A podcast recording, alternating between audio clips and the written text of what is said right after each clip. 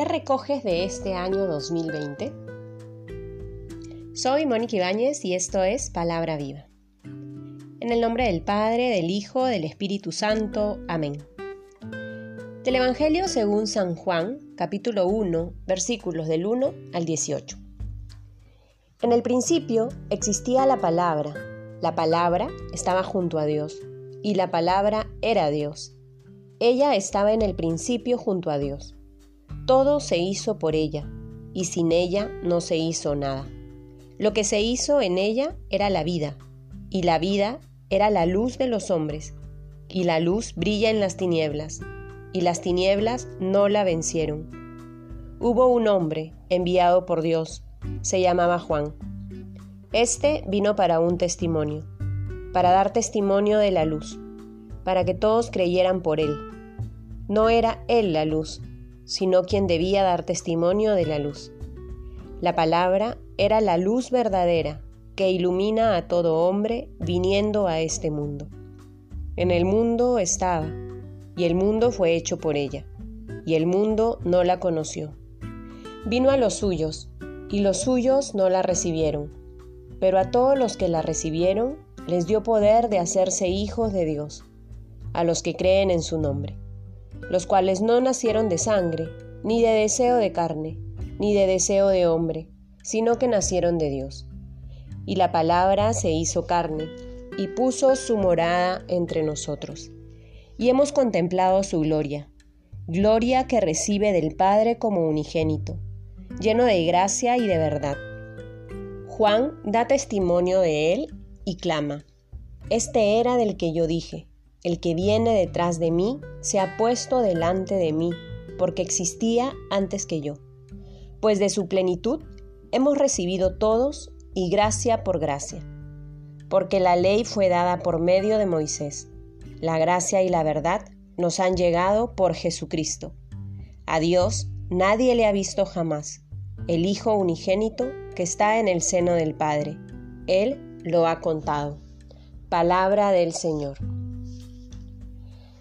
Queridos amigos, el día de hoy estamos concluyendo ya el 2020, un año tan particular, tan que será muy recordado al menos en toda esta generación, porque creo que nunca, nunca habíamos vivido algo como lo que nos ha tocado experimentar a lo largo de estos meses y seguimos viviendo.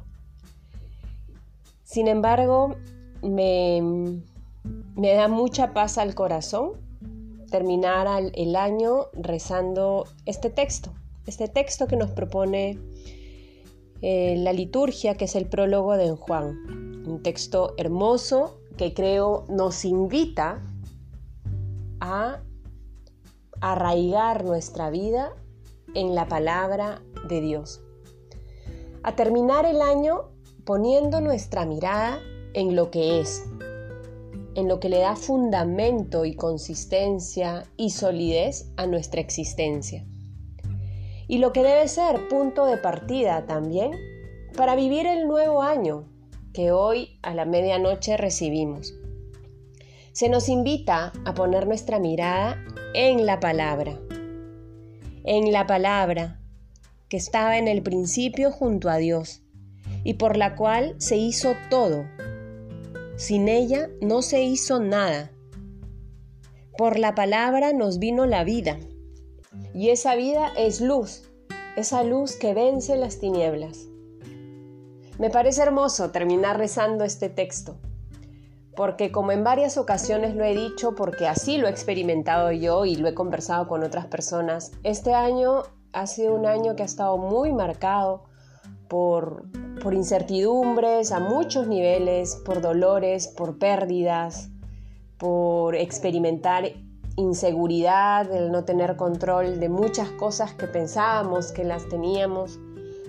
Y, hasta el día de hoy hemos vivido una Navidad particular, estamos viviendo una octava, un tiempo de Navidad distinto y ahora terminamos celebrando o ansiando la llegada de un año nuevo, pero con las mismas incertidumbres en algunos niveles. Sin embargo, qué bonito y qué especial poner nuestra mirada en esta palabra, que, es vida, que nos da vida. En esta palabra que es luz y que nos ha acompañado a lo largo de todo este tiempo y que lo seguirá haciendo, iluminando nuestra vida, dándonos consuelo, dándonos tranquilidad. Porque ese es Dios. Dios es esa persona que por amor ha querido hacerse hombre y se encarnó, se encarnó para darnos luz, para darnos vida, para darnos consuelo. Que el día de hoy que cerramos este año podamos, a la luz de esta palabra, reconocer junto a Dios cómo ha sido su compañía a lo largo de este año y qué esperamos de Él para el 2021. Y pensemos también qué podemos hacer nosotros para vivir cada vez más iluminados por su amor que se manifiesta en su palabra que es vida. Pidámosle al Señor que nos conceda esta gracia de tener estos momentos de oración y de recogimiento al terminar este año para poner nuestra vida en sus manos y dejar que su palabra siga siendo lámpara para nuestra vida y para la vida de los demás. Que tengas un bendecido año nuevo en compañía de tu familia y que Dios sea quien sostenga tu existencia. En el nombre del Padre, del Hijo y del Espíritu Santo. Amén.